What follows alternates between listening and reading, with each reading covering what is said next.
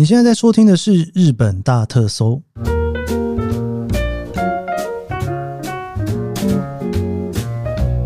欢迎收听《日本大特搜》，我是 Keith 研究生。今天是二零二三年令和五年的十月十一号，星期三。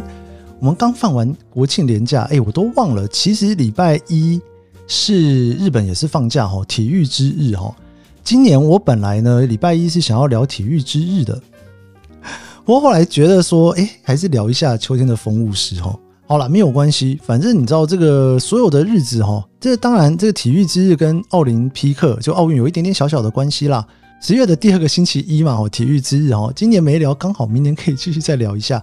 我今年好像聊了蛮多的节日诶，就是包括从三月的就第一集，我就聊元旦嘛，哈，虽然是一月十一号聊哈，然后再聊了春分。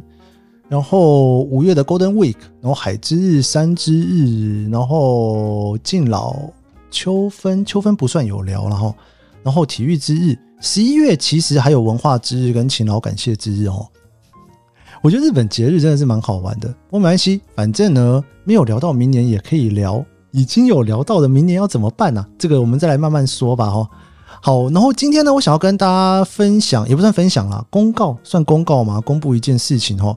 其实，因为我的节目呢，一开始是一周七更，然后五更，现在是三更嘛。在我从一周五更调整到一周三更的过程当中，哈，其实呢，我慢慢的有发现有一件事情的比重，我觉得有一点点重，就是所谓的昭和时代，我们今天的特辑哦。因为原本呢，我那时候的设计是想说，哈，这个五集里面呢，如果有一集呢来聊一聊历史哦，或者是大家比较不熟悉的东西，我觉得应该算是蛮好的哦。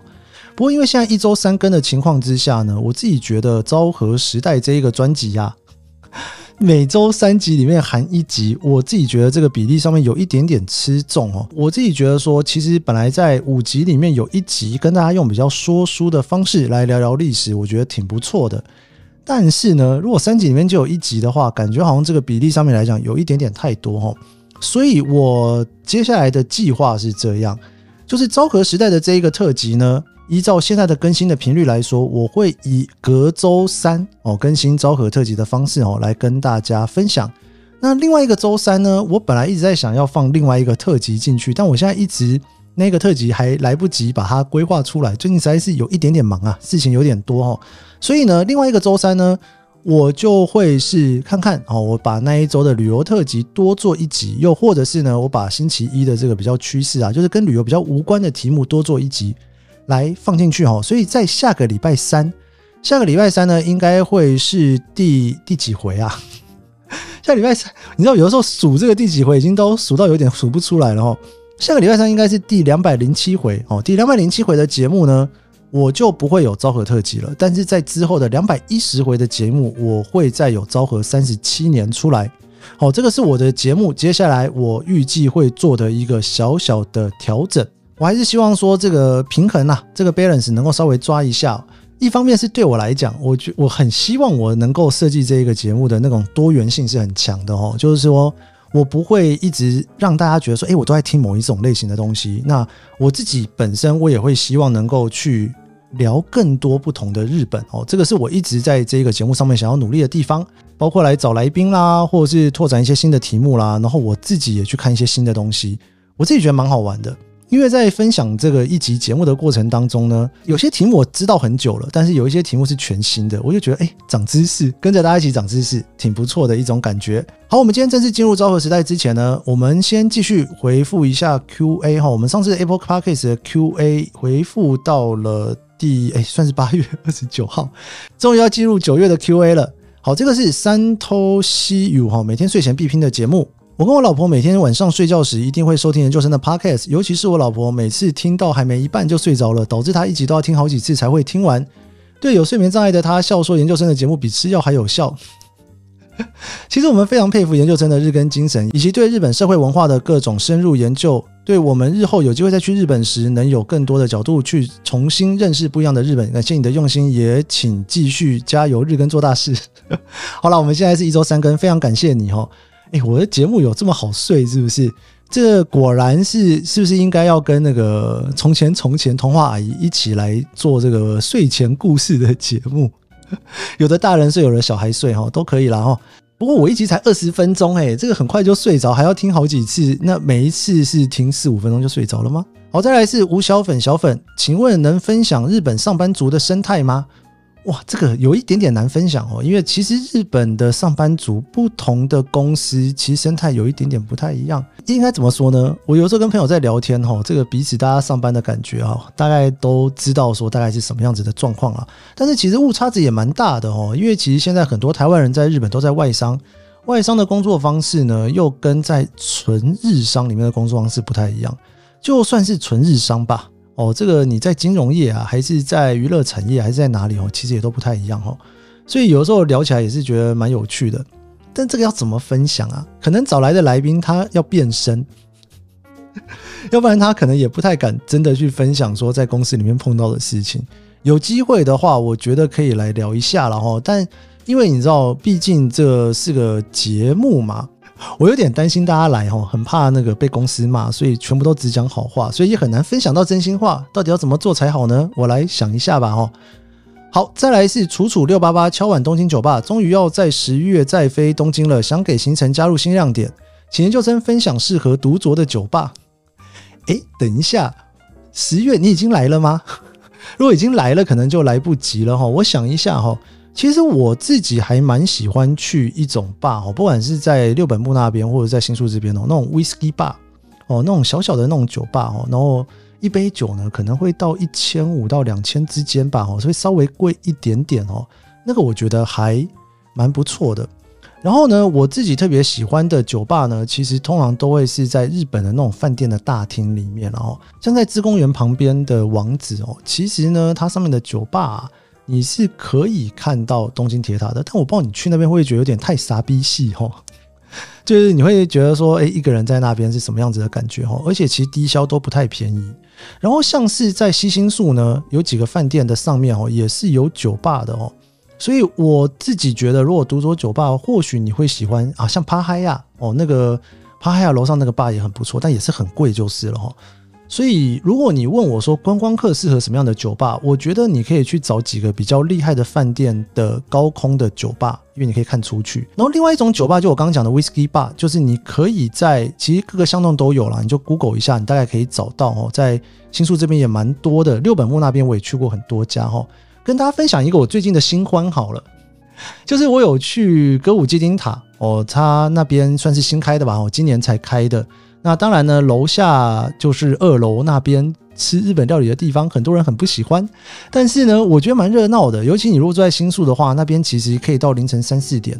所以二楼那边吃东西的地方呢，有的时候在周末其实是会放音乐的，会有 DJ 在那边放音乐，我觉得挺酷的哈。然后地下室那边那个 Zip 哦，那 Zip 是白呃平日的时间嘛，那周末是夜店。我想应该很少人来东京特地去夜店，然后我还蛮想去看看的。好久没有去夜店了哈。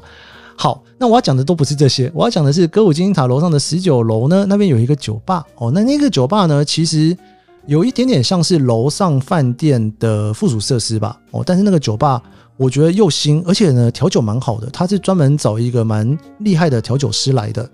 酒吧有室内的空间，有吧台的空间，也有室外的空间。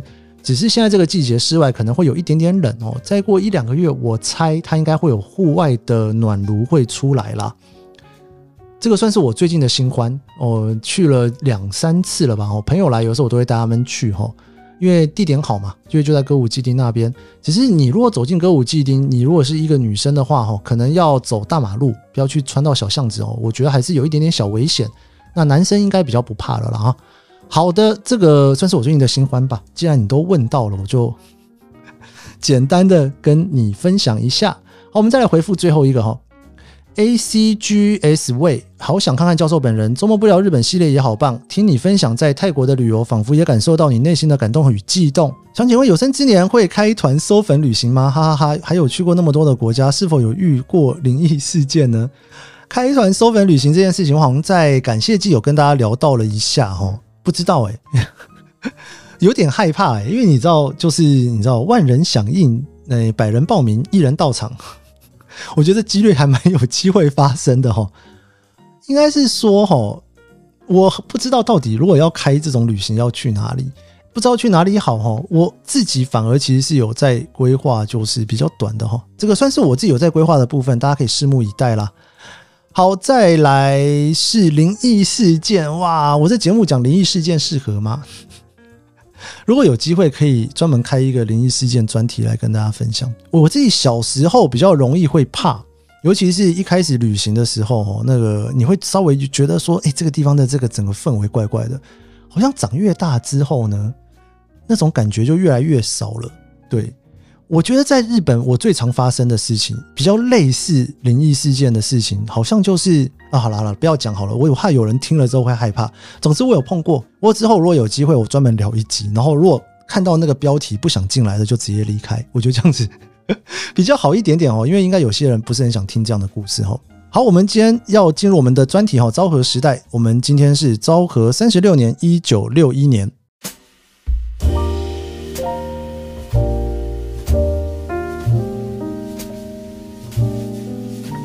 Let's dream alone。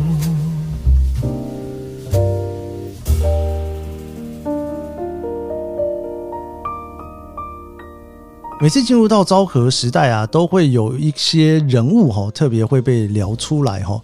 原因是因为呢，每一年每一年聊下去啊，总是会有几年啊，会是一些非常传奇的人物诞生。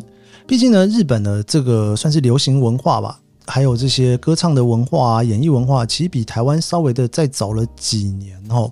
现在大家有的时候在看红白的时候，会看到在唱演歌的啦，或者是年纪比较大的长辈在唱歌的啦。其实呢，他们都是在昭和时代前期非常非常有名的演艺人员。那今天要跟他聊的这一个呢，其实是家山雄三。家山雄三呢，他的昵称啊，又被大家称作叫做“若大将”哦，假如的那一个“若”了哈。在日文里面是年轻的意思哈。主演珞大将的家山雄三啊，他其实今年已经八十六岁了。他是神奈川的横滨人哦。他的父亲母亲其实都是演员。在今年，也就是一九六一年的时候呢，他开始主演的所谓的珞大将系列啊。这个算是呢东宝在拍电影里面非常非常重要的系列作品。一路从一九六一年一直到了一九七一年，这十年之间，大概发行了应该有十五六部珞大将的序曲哦，非常非常的有名。那它其中呢，在一九六五年呢，在珞大将系列的这一个电影里面哦，其实还有一首插入曲唱的一首歌，因为它本身除了演员之外，他也唱歌，而且他也写曲。那那一首歌呢，叫做《永远跟你在一起》哦，Kimi do Itsumademo。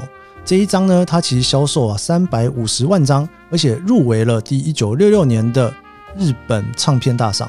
它最后呢，最大奖啊，输给了乔幸夫发行的《务兵》哦，非常非常的可惜。但是他还是得到了个人的特别奖，最后也进入了第十七回的 NHK 红白歌合战。那讲到家山雄三，他最有名的作品就是我刚刚讲到的落大将系列哈。珞大将系列啊，其实是在一九六一年到一九七一年，一共有十七部作品，由家山雄三主演的青春电影。那这个青春电影呢，其实在东宝的所有的电影里面呢，算是非常非常重要的系列。这个故事其实在讲的是日本的高度经济成长期的一个大学生，他的恋爱故事以及他的体育故事。实际上，这部作品啊，家山雄三他所主演的这一部男主角叫做田昭雄一哦。这个田朝雄一的角色设定呢，是在一个专门卖寿喜烧的老铺哦，在明治时代开始就一直做下来的一个老板的儿子。他在大学的时候呢，加入到了运动部哈，就在里面做体育哈。不过蛮有趣的事情是呢，不同级里面他所擅长的体育都不太一样，所以他就是有在各个不同的。体育的社团里面哦，就在里面呢担任主角哦。第一集我印象中应该是游泳吧哈，然后他也有打过拳击，也有跑过马拉松，然后也有滑过雪，然后也有做过柔道哦等等的。所以在当时呢，他就是一个哦代表着非常青春，然后呢又玩体育的一个人哦。然后这就一集一集啊，连续十年演大学生，一路的演下来。那这个一路十年演下来的大学生，然后又在那边谈恋爱，然后每一集都非常非常的红，所以他就变成非常重要的系列，叫做珞大将系列。第一集的珞大将系列呢，它叫做大学的珞大将。然后呢，第二座呢就叫做银座的珞大将，哈，也是卖得非常非常好。前三部都算是卖得超级好了。那第三部呢叫做日本第一的珞大将。然后到了第四部的时候，第一次到海外拍摄是夏威夷的落大将。第三集之后呢，因为那时候的加山雄三呢，他要去演出黑泽明的作品《红胡子》，所以有一年的时间啊，他没有办法继续去拍落大将哦。也因此呢，那时候大家就非常的担心，会不会呢？这一年之后，大家就忘记加山雄三了呢？结果完全没有哈。之后的那一部海边的落大将啊，又卖了非常非常的好。而且在海边的落大将的那一部里面呢，有非常多的歌曲是他自己唱的哈。然后呢，他以弹后座这一个名字作曲哈，弹是弹钢琴的弹，然后后是厚实的厚，作是作品的作。弹后座其实是加山雄三他在写曲的时候的笔名。那这一部里面有两首歌非常红，一部是。恋爱是红色的蔷薇哦，蔷薇就是玫瑰花啦。然后另外一个作品呢，是因为喜欢你哈，这两个都算是非常非常的有名的歌，也奠定了洛大将非常会唱歌这件事情哦。所以之后啊，他又出了一部一样是洛大将，但是已经不玩体育了哈，在玩音乐哈，叫做电吉他的洛大将。电吉他洛大将那个时候呢，因为在日本非常流行电吉他，而且加山雄三本身就是一个非常会做音乐的人哦。所以又再一次的爆红。当时呢，就是加山雄三的代表作《永远跟你在一起》哦，《，Kimi do Itsumademo》这首歌，大家可以去 Google 一下，非常好听的一首歌，也是很多人一路不断翻唱的一首歌。在这部作品里面呢，当做是一个插入歌，就在里面有唱这一首歌哦。最后呢，卖了三百多万张哦，这个算是加山雄三非常著名的作品。你如果在 YouTube 上面看到他的。唱这首歌，那个时候他可能已经是七十几岁了，因为毕竟他现在已经八十六岁了嘛。哈，你可以想象他从年轻的时候一路唱这首歌，一路唱到七十几岁，非常非常红，而且很多人翻唱的歌。那之后呢，洛大将呢又出了下一个系列，就是到海外的作品哦，这个叫做阿尔卑斯的洛大将，就是呢他也开始滑雪了。哇，这真的是很厉害，又演戏又唱歌又会玩体育哈。然后后来又有所谓的 Let's Go 落大将，东宝三十五周年的纪念品，南太平洋的落大将，Go Go 落大将哦，很多很多哈。那落大将呢，到后来啊，其实呢，慢慢的已经超过了三十岁哈，要叫他一个三十岁的人呐、去演一个大学生，这个还是有一点点小勉强了。后来落大将呢，就在里约的落大将哦，去巴西的那一集电影里面呢，正式的毕业了。那毕业之后呢，他就成为了上班族。那上班族呢，其实也有好几部哈，包括《新鲜人落大将》啊，这是一九六九年，就算是过年的作品哦。那那时候呢，他就在一家汽车公司上班，因为你知道这个经济成长期里面啊，日本的车厂算是非常好的企业，很多人都很想要在车厂里面上班哦。《新鲜人落大将》后来又到了纽西兰的落大将，然后呢，一直到了一九七零年代最后的一部作品《Bravo 落大将》哦出来了之后呢，其实啊已经没有卖的这么的好了哈。那没有卖那么好之后，他就在想说要怎么办呢？哈，这个 Bravo 落大将呢，算是一个还蛮有趣的一个题目哈，因为呢就有点反映当时啊，因为他在当社会人嘛，所以说呢他就是有点工作上面出问题，然后呢谈恋爱也谈得不是很好，然后就跑到了关岛去哈。这个 Bravo 落大将，后来又有一个我是天空的落大将，接下来这个落大将他们想说，哎呀，是不是应该要有人去跟他把东 touch 哦，就是接棒哦。所以找了大使茂哈来当第二代的落大将哈，那那部作品呢叫做《落大将对亲大将》。不过啊，那个时候呢，其实这一部作品其实已经没有卖的特别的好哦。这个已经是阿尔卑斯的落大将五分之一左右的票房，也是 Bravo 落大将大概只有一半的票房左右吧。在当时他们就决定呢，要想要结束了这一个系列。那这个系列呢，其实在一九七一年算是正式结束之后呢。到了后来啊，加山雄三呢，他在音乐上面啊又再度的爆红哦，所以在一九八一年的时候，加山雄三进入演艺圈的二十周年作品哦，就是《我回来了》落大将，算是整个系列里面最后的一个作品哦。这个落大将啊，全部加起来啊，应该有个十亿日元以上哦，非常好的票房，所以呢，也算是日本电影史里面呢非常著名的系列作品。好，除了这个电影作品之外呢，其实在一九六一年有非常多流行的事情哦。首先第一个呢，想跟大家分享的呢，这个叫做香港衬衫。什么叫做香港衬衫呢？其实以一般衬衫来讲哦，就是大家对于衬衫的想象，上班族就是要穿长袖的衬衫。在日本，如果是短袖的衬衫的话呢，其实他们一开始就叫做香港衬衫哈，因为他们感觉在东南亚，就是比较亚洲热的地方，你穿衬衫就不能穿长袖，要穿短袖的衬衫嘛。但是也不知道为什么是香港，这个也是一个蛮妙的事情哈。我查了很多资料，大家都说这个是叫做迷之香港哈，不知道为什么叫做香港衬衫。总之，香港衬衫呢，就是指哈，就是你很热的时候啊，穿的那种衬衫，只有大概到手肘左右吧，哦，算是短袖的衬衫。那这一年呢，可口可乐也正式的进入了日本的市场，也卖得非常非常的好。另外，在这个时候呢，有一个叫做雷加布姆哈，雷加是什么呢？在英文里面其实是 leisure 哈，就是比较奢华的活动。其实那个时候的奢华跟现在的奢华应该已经不是同一件事情了啦。那个时候你如果去看看电影啊，买一个比较好的车啊，去六本木跳舞啊，可能都算是一个比较好的生活哦。毕竟呢，我们在聊这个昭和时代啊，其实从二次世界大战到现在已经过了十几年了，已经正式进入到了高度经济成长期，所以也是有各式各样不同的次文化也慢慢上来了。有一些人的工作也比较稳定一点点，也可以开始。不是只是工作为了谋生，能够过一些比较舒服的生活。当时还有一个词汇叫做“六本木族”哦，就是在讲呢，很多年轻人他在六本木啊，就是可以出去外面跳跳舞啊，然后喝个酒啊，然后去把妹啊。哦，那这些呢，年轻人在六本木里面玩耍的，又被称作叫做六本木族。在一九六一年代，还有另外一个很流行叫做爵士吃茶店。其实爵士吃茶店到现在都还是有啦。我自己家里附近有一家爵士吃茶店，我偶尔下午还是会去一下，蛮有趣的哦。这个爵士吃茶店呢、啊，在现在这个时间点，你会发现有很多都是比较长辈去那边，有点怀旧的感觉吧。通常里面的装饰呢，还是有点昭和时代。然后卖的东西呢，其实也不是吃茶，然后就卖咖啡哈。然后放着爵士乐，不是只有晚上有哦，大白天就会有了哈。有的呢会开在河旁边，有的会开在市中心里面的地下室哈，就各个地方。那在当时呢，一九六零年代算是非常非常流行的一种吃茶店的类型。这一年因为高度经济成长期，而且事实上啊，那个时候呢，东京的人口啊以及通勤的数量呢，远远的超过了地下铁能够供应的数量，而且很多的路面电车也慢慢的取消了嘛，哦，所以这一年其实是第一次哈，在二月一号开始呢，东京都厅啊，它正式宣布哈，在本厅里面的职员呢，都可以有所谓的时差通勤。时差通勤这件事情，其实到现在你偶尔还是会看到这一个名词。它最主要在讲的事情就是呢，你不用在原本的上班时间上班哈，你可以晚一点上班哈。日本来讲哦，以前的上班时间大概都是八点半左右了哈。那你知道这个都里面呢，东京都里面，他想要去解决所谓的通勤的问题，他总是要从东京都里面的职员开始做起嘛。因为如果说你自己政府想要推行这一个设施，你不自己做起，企业也不会跟嘛吼。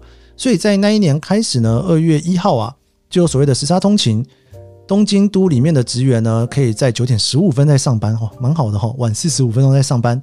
那当然呢，你最后下班的时间也要晚四十五分钟啦。